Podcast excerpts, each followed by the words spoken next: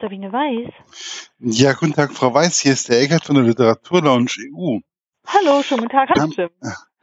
Wo man jetzt, Sie haben ja das Buch geschrieben, Die Arznei der Könige. Wie kamen Sie eigentlich auf die Idee, ähm, auf, also die Geschichte um diese Jakoba zu ähm, entwickeln? Sie war ja, ist ja jetzt nicht unbedingt so eine prägnante Persönlichkeit, fand ich. Also, ähm, es fing Also, eigentlich, Bekannt vielmehr, bekannt, eine bekannte Persönlichkeit vielmehr. ja, also es fing eigentlich damit an, äh, dass ich mit dem Verlag zusammen äh, saß und wir überlegten, was ich als nächstes, vielleicht was für ein Thema man als nächstes mal angehen könnte oder ich angehen könnte. Und äh, dann sagte der Verlag, ach, so Medizin haben wir ja länger nicht gehabt, ein medizinisches Thema. Und ich dachte, ja gut, habe ich auch noch nicht so geschrieben. Also ich habe zwar zum Beispiel ja das Geheimnis von Stralsund geschrieben, das spielt ja am 30-jährigen Krieg und da spielte schon die Medizin natürlich eine, Rund eine Rolle, also in der Wundversorgung, wie haben die damals so die Wunden versorgt, was für Wunden haben eigentlich diese alten Waffen geschlagen und so weiter.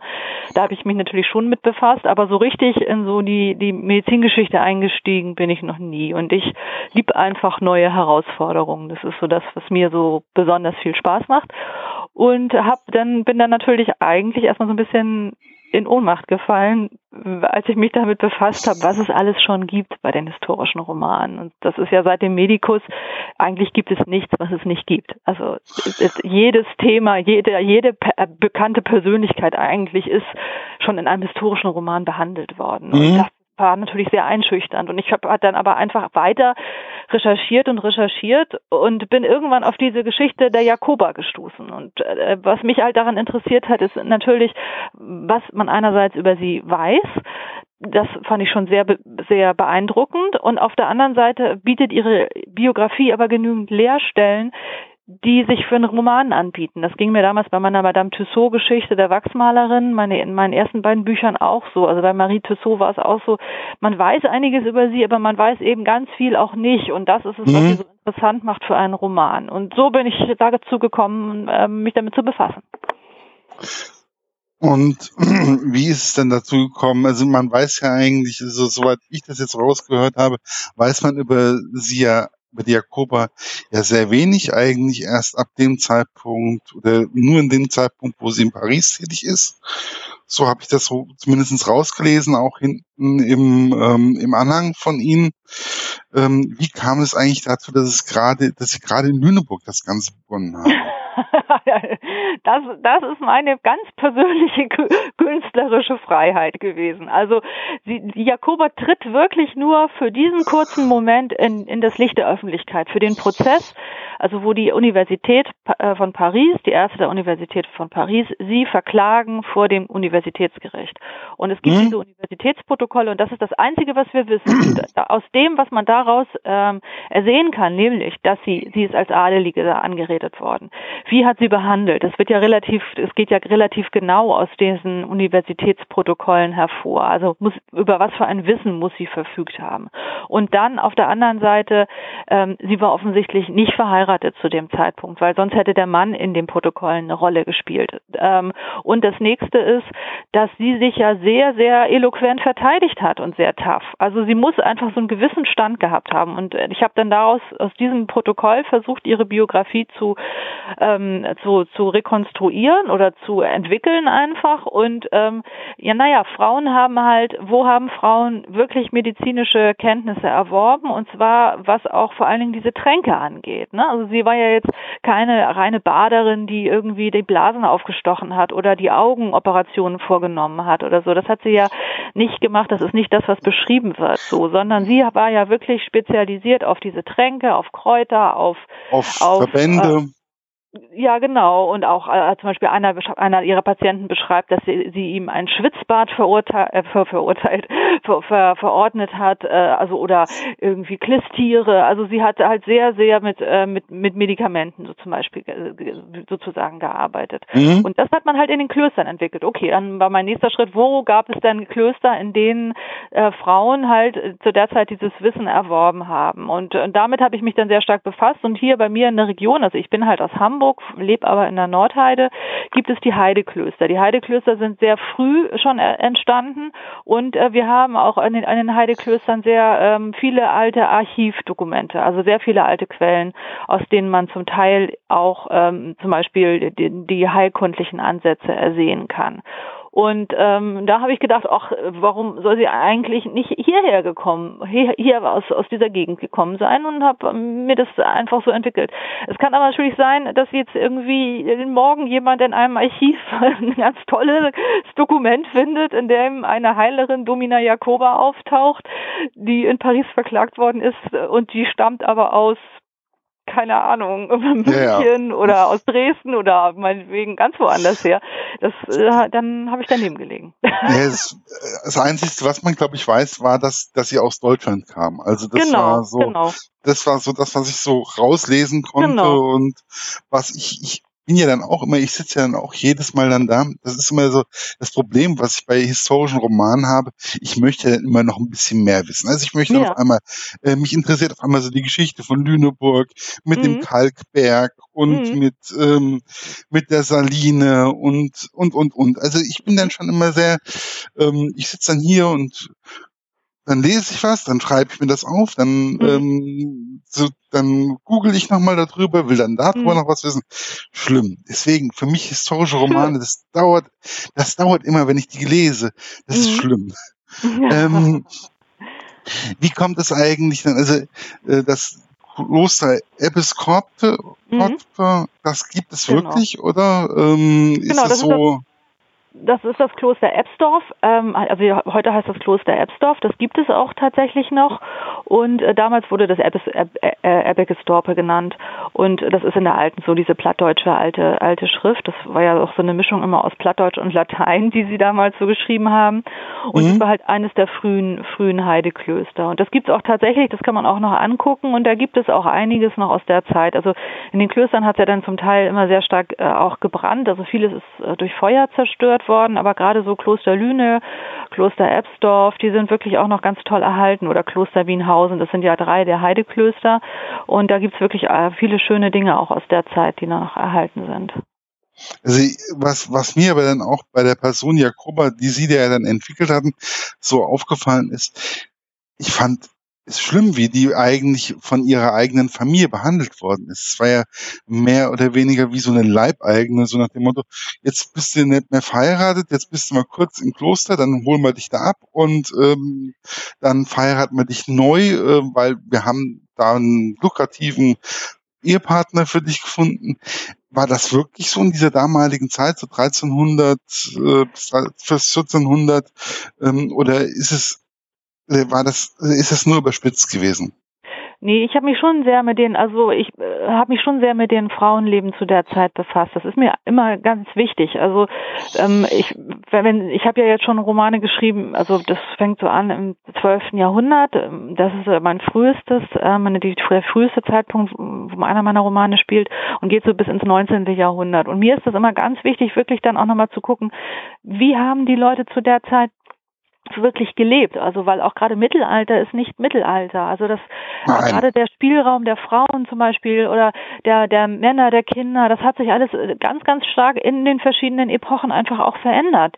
Und deswegen habe ich sehr sehr viele so Lebensgeschichten von Frauen gelesen. Gerade die aus in, den Klöstern gewesen sind, haben sich ja doch einige erhalten. Und äh, das von diesen zum Beispiel Heiligen bieten Frauen, die dann später Heiligen heilig gesprochen wurden. Oder wenn wir jetzt an Hildegard von Bingen denken, die ja auch so eine Zeit, etwas fast hat, also 1100. Genau, genau. Also wo man einfach gucken kann, okay, wer hat da zu der Zeit noch gelebt, wer hat ein bisschen später gelebt, wie sahen deren Biografien aus. Und da war einfach auch, die Frauen sind ganz häufig, also im Adel, einfach auch Verhandlungsmasse gewesen. Ne? Da ging's, das war ja eine Zeit, in der sich im, im Adel und im Rittertum sehr, sehr viel getan hat. Da wurde einfach, da wurden die Pfründe einfach total neu verteilt. Da stieg wirklich, da konnte man von konnte man mal aufsteigen und absteigen und, und äh, ähm, in, wieder, man konnte vom Bauern zum Ritter werden und vom Ritter zum Bauern. Also es war einfach noch sehr, sehr durchlässig auch zu der Zeit. Und das, da spielten die Frauen dann eben als Verhandlungsmasse auch eine große Rolle. Ja, das war ja dann auch, also ich hatte ja so das Gefühl, dass die Familie von der Jakoba, so wie Sie sie geschildert haben, äh, Richtung verarmte Landadel gehen wird. Also mhm. ähm, die ja nur noch gehofft habe, dass dieser Patrizier sie, sie heiratet und dass sie dann dadurch halt gut finanziell abgesichert sind als Familie oder er halt einfach als äh, mhm. Adeliger. Und er hat ja Massen an Holz verkauft und und und und mhm. das war ja gang und gäbe zu der damaligen Zeit, wenn man äh, so ein Salzbergwerk hatte. Mhm, genau, also das ist ja der, das ist ja eigentlich der Ursprung der Lüneburger Heide. Ne? Also die Lüneburger Heide ist ja überhaupt keine Naturlandschaft, sondern das hat einfach ganz viel damit zu tun, dass hier alles abgeholzt worden ist und dadurch eigentlich so diese Heidelandschaft so entstanden ist, halt so in der Masse hier. Also das ist ja irgendwie schon so ganz, ja, witzig. Wobei traurig mich das auch. Mhm. Ja, es ist eigentlich traurig, weil soweit wie ich das so mitbekommen habe, auch Recherche und auch Bekannte, die ich dann halt da oben so habe, die haben dann gesagt gehabt, naja, eigentlich waren wir schon ziemlich stark gewaldet und mhm. ähm, ja, aber es ist ja. halt einfach abgeholzt worden und man hat einfach nur noch an anstatt dass man nochmal aufgeforstet hat, hat man einfach nur noch Zolls äh, geschlagen und nicht mehr nachgepflanzt. Und genau. dadurch ist dann halt einfach mehr oder weniger diese Lüneburger Heide dann einfach mhm. auch entstanden. Mhm. Ähm, waren eigentlich die Patrizier in Lüneburg wirklich so reich, wie sie da so dargestellt wurden? Ja, also durch das absolut. Salz. Mhm, weil, absolut.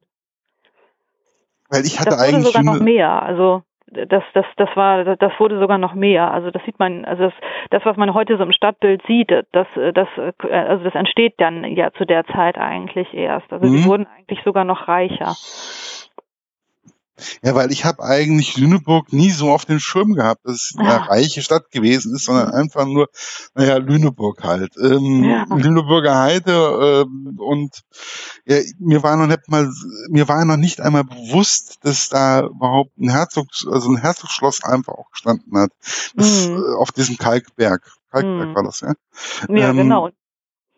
Da ist ja auch nichts mehr von erhalten. Also auch dieser Kalkberg, es gibt ja diese Abbildung, diese früheste Abbildung Lüneburgs auf dem Heiligenthaler Altar. Das ist ja so ein ganz tolles Altarbild und da sieht man wirklich diesen imposanten Kalkberg da. Der ist ja nur noch in Rudimenten vorhanden. Das Ding ist ja also dann total, es ist ja total äh, verschwunden. Also aus dem aus der aus dem Bild der Stadt. So schon Wahnsinn, wie ja, wie der Mensch eben auch schon zu der Zeit die Landschaft geformt hat, wie stark, ne? Ja, natürlich. Also das ist, äh, ich glaube, ähm, wir haben das Wort, die Worte in der Bibel falsch verstanden. Mache euch die Erde, äh, die Welt untertan oder was auch immer, was da steht, äh, vollkommen ähm, ja abgef mhm. abgespaced da teilweise. Mhm. Anstatt dass man mal ein bisschen, aber das hat man glaube ich schon von früher, also solange das noch einigermaßen geht, dann machen wir einfach so weiter. Und ja, wir sind ja immer noch so.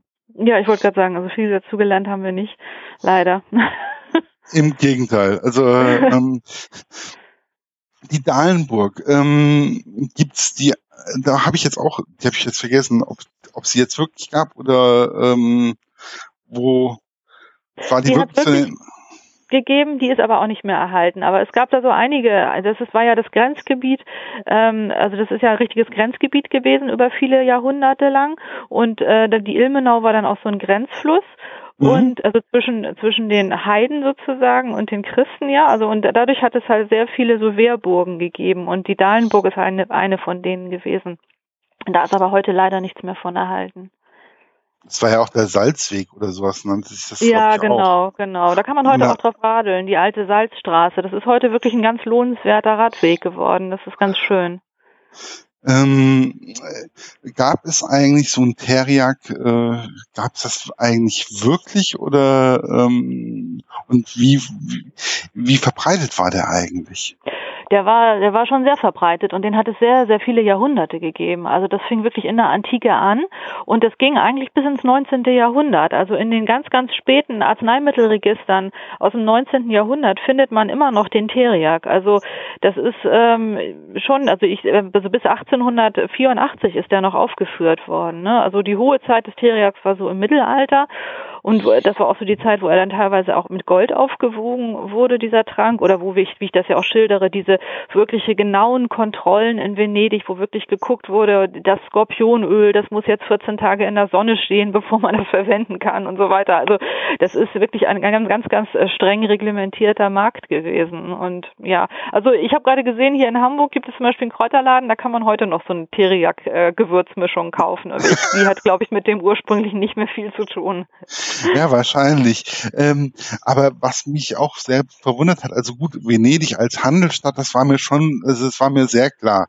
Aber dass es auch eine Stadt war, ähm, wo die Apotheker mehr oder weniger einen richtig hohen Stand hatten, äh, fand ich irgendwo sehr verwunderlich. Also mhm. ähm, das hatte ich, also es gibt immer solche Sachen, das liebe ich ja auch an den historischen Romanen. Man hat bestimmte Sachen ja überhaupt nicht auf dem Schirm. Mhm. mhm.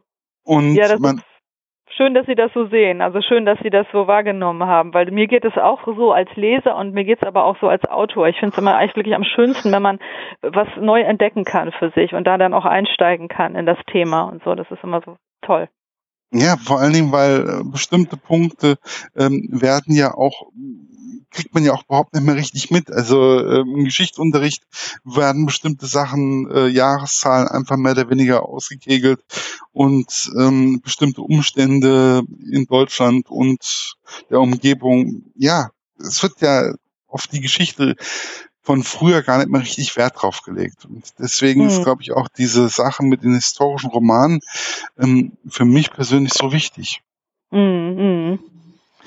Aber waren, sind die Apotheken wirklich so scharf kontrolliert worden damals in Venedig, wie das beschrieben wurde? Also ich ja. hatte das Gefühl, das war, war Wahnsinn, was da ähm, wie die da auf den Leuten auf die Finger gestellt äh, Ja, haben. genau. Doch, da gibt es also echt, also da gibt es wirklich einige auch Aufzeichnungen, gerade von den Nürnberger Händlern und Nürnberger, also Apothekern oder äh, Gewürzkrämern, die halt äh, dann da Aufzeichnungen hinterlassen haben und dann ihren, Händ, äh, ihren Mitarbeitern dann gesagt haben, ja, pass aber auf und dann musst du erst bei dem und bei dem und der kann dir das aber auch verbieten oder dann gibt es ein Strafgeld und also das war teilweise wirklich auch existenzbedrohend, wenn dann gesagt wurde, irgendwie jetzt wurde das, das war jetzt nicht korrekt angemischt oder ihr habt das jetzt verkauft und hättet das gar nicht dürfen oder so. Also da haben die wirklich schon sehr, Venedig war da wirklich, äh, die war dann, die ganzen ähm, Obrigkeit, die war da sehr hinterher. Mhm. Gab es eigentlich auch ähm, wirklich solche Krämer, die wirklich auch mal kurz nach Nord, nach Norddeutschland gereist sind und dann wieder zurück nach Venedig, wie jetzt zum Beispiel unser ähm, der Arnold? Unser Arnold, genau. Ah, ja, Namen genau. sind für mich immer so, Namen und, und Jahreszahlen sind für mich immer so, ach naja. Ähm, Ähm, ja, auf jeden Fall, weil gerade weil weil das halt so kostbar gewesen ist. Also natürlich konnte man zum Beispiel auch in Nürnberg, also gerade die Verbindung zu, zwischen Venedig und Nürnberg war halt sehr stark und natürlich konnte man dann auch in Nürnberg einen Terrier kaufen, aber da war das dann schon so, dass man gesagt hat, na, ob der nicht vielleicht schon verdünnt worden ist und so. Nee, also das Beste kriegt man dann halt schon in Venedig oder man weiß halt, wie der selbst gemacht wird und dann ist man halt irgendwo hingereist und äh, wo, wo man das irgendwie gut an den Mann bringen konnte. Und da hier im, im Norden des Heiligen Römischen Reiches damals die ganze, das, diese ganze Medizin äh, nicht so verbreitet gewesen ist. Also ja, das war wirklich im Süden und natürlich in Italien ohnehin und in Südfrankreich, wo diese großen äh, medizinischen Hochschulen auch gewesen sind. Da war das ja, hatte man viel eher Ärzte. Aber hier, je weiter man nach Norden kam, desto weniger Ärzte gab es. Aber man hatte natürlich trotzdem die reichen Leute und die Adeligen, die eben auch diese kostbaren Arzneien haben wollten. Und äh, deswegen war es natürlich gerade für die Heiler interessant, sich auf den Weg zu machen. Aber man konnte dann wahrscheinlich auch wesentlich mehr Geld verlangen von ja. den Leuten. Ähm, wobei zwischen dem Arnold und dem ähm, Erzbischof von Braunschweig Braunschweig? Von Magdeburg. Mhm. Magdeburg. Da ja. gab es ja auch so einen, ähm, einen kleinen Kleinkrieg, würde ich mal so behaupten. Also genau, ähm, genau. da war ja auch so eine, also es gibt ja so viele verschiedene Nebenschauplätze in dem Buch, ja. weswegen ich einfach auch, also ich war nachher erstaunt, wie viele Schauplätze es im Endeffekt in diesem Buch gibt. Mhm. Ähm, und wie wenig Seiten es im Endeffekt hat. Und trotzdem war es relativ flüssig und ähm, klar zu erkennen, wie man jetzt da hingekommen ist. Mm, und mm. die Alpen waren ja zum Beispiel auch nicht unbedingt so einfach zu bereisen.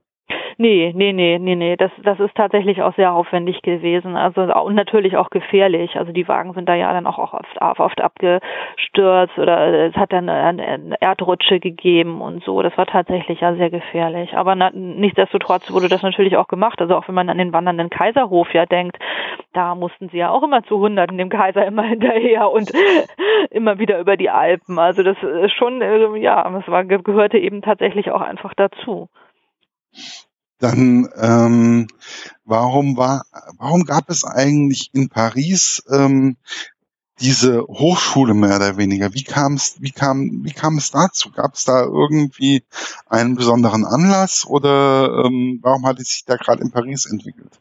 Also die Paris war ja schon eigentlich ja immer schon so ein Zentrum der Gelehrsamkeit und hatte dann halt auch relativ früh die die erste also die Universität entwickelt und dann gab es ja diese medizinische Fakultät die sich dann ja aufspaltete. Also da fing ja dann diese Auseinandersetzung auch an, in die sich die Päpste eingemischt haben, dass sie dann irgendwann gesagt haben, ja, Heilkunst in den Klöstern gut und schön. Das war ja gerade bei den Benediktinern sehr wichtig. Mhm. Aber ähm, äh, die also es hieß ja dann, die Kirche verabscheutes Blut. Also die Mönche durften halt nicht mehr schneiden. Also es durfte halt kein Blut mehr bei den vergossen werden bei der Behandlung.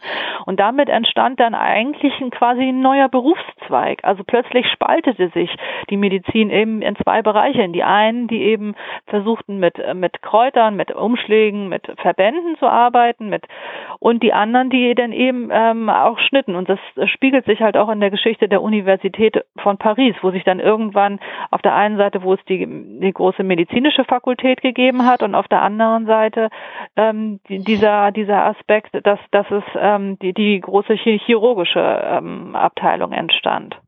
Und ähm, das war natürlich gerade so, also die in Paris durch alleine durch den Sitz der der Könige, die hatten natürlich eigentlich immer viele Leibärzte, also mhm. mindestens fünf, die dann häufig auch mal wechselten, wenn man nicht so zufrieden gewesen ist. Auch wenn die dann zum Beispiel auf Kreuzzüge gingen, dann hatten sie ja auch immer Leibärzte dabei und ähm, ja, so hat das irgendwie seinen Ursprung genommen. Diese medizinische Tradition in der Stadt. Ja, da gab's ja noch die Steinschneider, glaube ich. Mhm. Das war ja mhm. dann die Nachbarin von der Jakoba ähm, auf dieser Brücke, auf dieser Holzbrücke. Mhm. Ähm, wobei, was mich auch wirklich erstaunt hat, wie früh eigentlich der auch der Antisemitismus schon damals angefangen hat. Mhm. Also wie stark der auch in äh, Paris oder sonst irgendwo verbreitet war. Ähm, und wie wichtig war Ihnen das auch, dies auch einfach mal darzustellen, dass es schon früher das Ganze schon mal gab?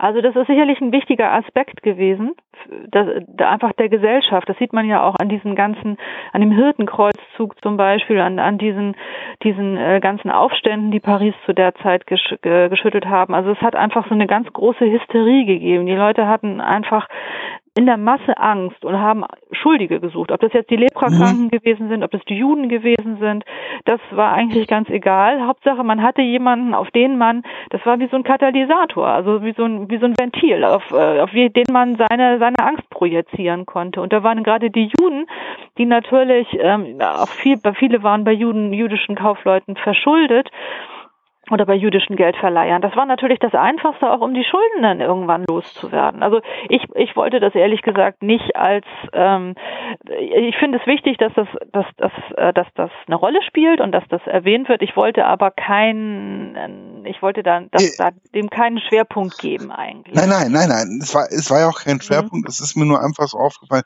wie früh es eigentlich angefangen ja. hat. Und das ist ja. mir einfach so im Auge, ähm, das ist wie so viele Sachen, die mir dann einfach so aufgefallen sind, mhm. wo ich dann dachte, oh Gott, so früh hat er schon angefangen. Ja. Und ich hatte ja. auch das Gefühl, dass genau diese Könige und Herzoge es damals auch sehr weit ausgenutzt haben, dieses, äh, diesen Antisemitismus in Anführungszeichen.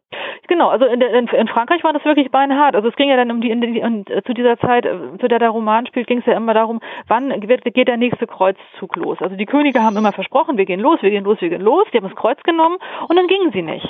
Und das war für die Bevölkerung auf der einen Seite enorm enttäuschend, weil damals so viele äh, also Hoffnungen auch damit verbunden gewesen sind. Und auf der anderen Seite hatten die Könige zum Teil einfach gar kein Geld dafür.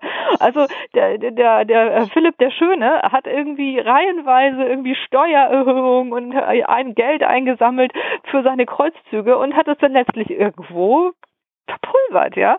Und das war natürlich ein Problem. Und äh, ganz, äh, dann, dann auch er war halt dann bei jüdischen Geldverleihern verschuldet. Das waren die, die das Geld. Und auch bei den Templern, diese Templerverfolgung hatte ja auch ganz viel mit Geld zu tun. Die Templer waren ja ganz große Geldverleiher. Und ähm, das, das, also es gibt ja Wissenschaftler, die sagen, der Templerorden ist einfach nur verboten worden, weil der französische König seine Schulden loswerden wollte und an das Templervermögen kommen wollte. Wobei ja auch von diesem ähm, Verbot der Templer, das ist ja auch ein wichtiger Punkt in Ihrem Buch, ähm, der, da haben ja auch andere Leute profitiert, zum Beispiel der Johanniter. Der Johann mhm. Johanniterorden hat ja davon sehr stark profitiert, dass die Templer mehr oder weniger aufgelöst worden sind mhm, mhm und verfolgt Fall. worden sind. Ähm, mhm. wie kam es eigentlich ähm, wie kam man eigentlich auf die Idee? Die Templer sind ja eigentlich schon viel früher aufgelöst worden.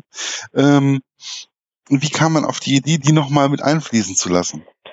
Ich fand es halt faszinierend. Also als ich dann anfing, also als ich mich dann mehr mit hier auch mit der Region beschäftigte, fing ich, äh, war, ich fand es so interessant, dass wirklich in Niedersachsen, das wirklich noch so sehr lange, noch 50 Jahre nach der Zerschlagung des Ordens, hat es hier noch Templer gegeben, also in Sipplingenburg bis 1357, ne? Das war ja die letzte Templerkommende und das äh, war wirklich nur, weil der die, das Herzog das Herzoghaus die Hand über die gehalten hat. Die haben die halt geschützt. Und es gibt ja auch diese Templer, die dienen auch später in, in äh, Schottland zum Beispiel, da gibt es mhm. ja mal diese Geschichten über die Templer in Schottland, die, die, haben sich ja auch noch etwas länger da gehalten oder versteckt oder wie auch immer. Aber ähm, in Niedersachsen ist es halt auch nicht so bekannt gewesen. Und ich fand es schon faszinierend, dass sich das da so lange, dass sich dieser Orden da so lange erhalten hat. Und habe mich immer gefragt, ja, was, was haben die da eigentlich noch gemacht? Also wobei die, ja. wobei die Familie Süpplingenburg, also die diese, dieses Graf oder was das auch immer war, die gibt mhm. ja schon, die gab es ja sehr lange. Die waren ja auch sehr ähm, ähm, macht, also mächtig eigentlich. Also mhm. das war ja mhm. keine kleine Burg oder keine. Mhm. Äh, also ich habe das erste Mal von dieser ähm, von dieser Burg mehr oder weniger gelesen, ähm, 1100 irgendwas oder also. Mhm wo, das, wo sie mir das erste Mal unter die, mhm. unter die Finger gekommen sind. Und die waren wirklich so auch Templer in der Richtung? Mhm, genau, das fing an ja mit Heinrich dem Löwen, ne? Heinrich der Löwe ist ja auch schon, das war ja schon so im 12. Jahrhundert, da ist er ja auch auf einen Kreuzzug gegangen, nach, hat das Kreuz genommen, ist nach Jerusalem gefahren und der, der hatte ja seine Stammburg, äh, die Burg Dank, Dankwaderrode in Braunschweig. Und mhm. in, im Zuge dieser ganzen Heerfahrt sind die Templer halt auch äh, nach Braunschweig und in die Umgebung und so weiter gekommen. Das hat alles mit, mit Heinrich dem, dem Löwen und dieser ganzen Bewegung zu tun, dieser Kreuzzüge zu tun. Also alles ziemlich interessant und ich, also, ähm, was mich dann auch wieder verwundert hat, war dieses Gottesurteil. Gab es das eigentlich ähm, häufiger solche Gottesurteile unter, äh, ich sag mal Adeligen ähm, oder war das eher, ähm, ja, gibt's halt ab und zu mal? Äh, was meinen Sie jetzt genau? Es gab ja dieses Gottesurteil nachher zum Schluss ähm, beim Herzog in. Ach so, äh, ja, ja, ja. Äh, doch, also doch, doch, doch, das hat, das hat es durchaus gegeben. Also das, das ist ja auch im Sachsenspiegel, dann äh, ist das ja sehr genau geregelt dann später, ähm, wie das rechtlich also auch auszusehen hat. Also auch, damit habe ich mich auch ähm, für meine Tochter, ich habe ein Buch geschrieben, das heißt die Tochter des Fechtmeisters, da geht es ja um die historischen Fechtbruderschaften und so weiter. Das spielt allerdings ein bisschen später. Aber die Anfänge dieser, dieser ähm, Schwert, der Fechtmeister und so weiter, die sind ja auch so zu der Zeit, im 13., 14. Jahrhundert. Und das waren ja ganz oft Lohnkämpfer, die gerade in so Gerichtssituationen Situationen halt für jemanden eintraten, der das selber nicht konnte. Aber wenn man das mhm. konnte, dann konnte man in so einer, dann wurde, wurde, wurde das so ausgefochten, tatsächlich. Also wirklich viele Sachen, ähm, die da in dem Buch mit reinspielen und ich könnte noch 20.000 andere Fragen stellen. Es ist also, äh, Es ist einfach Wahnsinn gewesen. Ähm, was ist eigentlich für Sie der Unterschied? Sie schreiben ja noch Krimi-Romane. Äh, ja. Ähm, wo liegt eigentlich für Sie der Unterschied beim Schreiben? Oder wie kommt man auf die äh. Idee, auf einmal Krimi-Romane zu schreiben? Weil erst waren ja die historischen Romane, soweit ich das so er sich ersehen konnte. Genau, also die historischen Romane entstanden ja eigentlich so, ich habe Geschichte und Germanistik studiert und habe immer gerne, also ich habe immer gerne gelesen, ich bin auch so eine typische Leseratte immer gewesen. Und äh, auch so alles, was ich in die Finger gekriegt habe. Und ich bin dann irgendwann, habe auch immer gerne historische Romane gelesen und bin irgendwann auf diese Lebensgeschichte von Madame Tussaud gestoßen. War es ja mhm hatte gelesen, dass sie halt einerseits ähm, die Enkelin eines Scharfrichters gewesen sein soll und zweitens, dass sie während der Französischen Revolution die Totenmasken der französischen Revolutionäre genommen haben soll. Und habe ich gedacht, okay, wenn das stimmt, ja, wie konnte sie denn ihren Weg gehen, den sie dann gegangen ist? Also, dass sie, bis sie dann nachher in London dieses Kabinett äh, gründet, in das auch die englische, das englische Königshaus halt geht. Wie konnte, wie, wie, wie hat das funktioniert? Wie konnte jemand, eine vereinzelte Frau so einen Weg gehen? Und habe dann angefangen zu recherchieren und dann habe ich irgendwann angefangen zu schreiben und ich habe also letztlich 13 Jahre an diesem einen Buch gearbeitet, an meinem ersten. Nein. So, ja, doch, bis es dann irgendwie so fertig war, weil ich dann immer, weil ich bin dann auch sehr viel durch äh, Frankreich, durch also ich bin hier auf ihren Spuren halt gereist durch Frankreich, durch England, durch Irland und durch Schottland und bin halt in ganz vielen Archiven gewesen und so. Das ist diese Lebensgeschichte hat mich schon sehr lange einfach ähm, ja beschäftigt auch. Und ähm, ja, so kam es mit den historischen Romanen und es äh, hat sich dann Gott sei Dank so gefügt, dass ich das immer weitermachen konnte und immer wieder neue Themen gefunden habe, die mich einfach so begeistern und bei denen die Recherche eben auch so viel Spaß macht. Und wenn ich aber, ähm, ich lese auch einfach sehr gerne zwischendurch Krimis. Also gerade wenn ich wirklich so ganz viel in Archivunterlagen äh, stecke und äh, Quellen wälze und Sachbücher historische wälze, dann lese ich eigentlich zur Entspannung viel lieber ein Krimi, weil ich dann einfach den Kopf freier kriege oder ein Thriller mhm. oder so. Und dann habe ich irgendwann gedacht, ach sowas würde ich eigentlich auch gerne mal ausprobieren, das zu schreiben. Probier mal mal. und habe mich damit sehr, sehr lange auch be beschäftigt, weil es äh, gar nicht so einfach gewesen ist, ja, mir erstmal zu überlegen, was möchte ich eigentlich erzählen, was eine Art Geschichte möchte ich erzählen? Was für eine Figur möchte ich erzählen? Ähm, was für ein Erzählton soll das haben? Soll es heute spielen? Soll es in der Vergangenheit spielen? Also ganz, ganz viele Fragen. Und dann habe ich angefangen zu schreiben und festgestellt, das ist total anderes Schreiben. Das ist ein ganz anderer Stil natürlich, so ein Krimi als so ein historischer Roman. Und habe wirklich sehr lange gebraucht, um mich da anzunähern. Also ich habe, glaube ich, fünf Fassungen, äh, weiß ich nicht, 50 oder 100 Seiten geschrieben, bis ich das Gefühl hatte, so jetzt jetzt habe ich so einen Ton für die Geschichte alleine gefunden. Jetzt kann, kann ich das greifen. So, so soll das aussehen. Und ja, und dann habe ich das einfach weitergemacht und hatte dann, als ich dann den ersten Krimi so fast fertig hatte oder fertig hatte, hatte ich dann das Glück, dass sich der Lübbe Verlag eben auch dafür begeisterte. Ja, und jetzt schön. Jetzt im Moment mache ich das abwechselnd und es ist aber tatsächlich so, das kann man, also ich kann nicht beides parallel schreiben. Das geht einfach nicht. Ich brauche da wirklich zwei Köpfe für. Also ich brauche wirklich so einen Kopf, da hat man dann den historischen Roman, das ist dann viel, man hat mehr längere Beschreibung, man kann einfach weiter ausholen und beim Krimi muss es doch alles, es ist immer, es muss immer alles doch schneller gehen, es muss spannend sein und das ist ja auch richtig so, das ist ja auch das, was ich, was mir gefällt. Mhm. Und ja, man braucht, ich brauche eigentlich dann immer so zwei Köpfe. Also ist es ja genau, also ich kann zum Beispiel, also ich kann zum Beispiel wirklich nicht äh, zwei Bücher gleichzeitig lesen. Es geht nicht, weil ähm, das vermischt sich dann immer so. Das ist, das ist ganz, also. Mh. Hm. Nee, ich mache es auch nicht so gerne. Also so Sachbücher und äh, Belletristik parallel ist ja kein Problem. Aber so ansonsten konzentriere ich mich auch immer auf eins. Weil es bei mir gibt es immer so einen Film. Also bei mir ist dann auch die Jakoba, die ist dann wirklich so mhm. von Ort zu Ort gewandert und den Wald und ähm, mhm. da wo äh, der Wagen verunglückt ist oder sonst mhm. irgendwas, da mhm. bin ich selber nass geworden innerlich und also, das ist einfach, bei mir läuft das so ein Film ab. Es ist wie wenn ich Ganz im Kino schön. sitze. Ja, ähm, toll. Und das ist halt einfach, äh, und das gab Jakoba hat mir da schon ziemlich viel gegeben. Ja, ähm, toll, das freut mich. Was echt. sind so die nächsten Pläne bei Ihnen? Ähm, ich äh, ich habe einen neuen historischen Roman geschrieben, der ist äh, der, der ist noch nicht, also der ist in der Überarbeitung jetzt, der ist im Lektorat. Mhm. Und ähm, da bleibe ich nochmal hier in der Region und äh, greife nochmal einige Themen auf, über die wir auch schon gesprochen haben eben. Fand ich ganz spannend, wie Sie das auch gesehen haben, gerade so diese Natur. Also ich will ja jetzt nicht so viel drüber verraten, vielleicht können wir uns ja dann auch nochmal drüber unterhalten, aber es geht. Ich gerne. Es ist, ich bin es ist zeitlich, so zeitlich halt ein bisschen früher. Es ist ein Thema, das mir wirklich sehr am Herzen liegt auch. Also und ähm, ja, wo ich wirklich auch froh bin, dass ich das schreiben konnte und bin ich auch echt gespannt. Also der ist jetzt gerade im Lektorat und bin wirklich ganz, ganz gespannt auf, auch auf das Feedback meiner Lektorin und so. Das ist ja immer sehr, sehr, ja, sehr, sehr aufregend und ähm, ja, Wie genau. Und beschäftige mich jetzt einfach schon mit dem nächsten Krimi.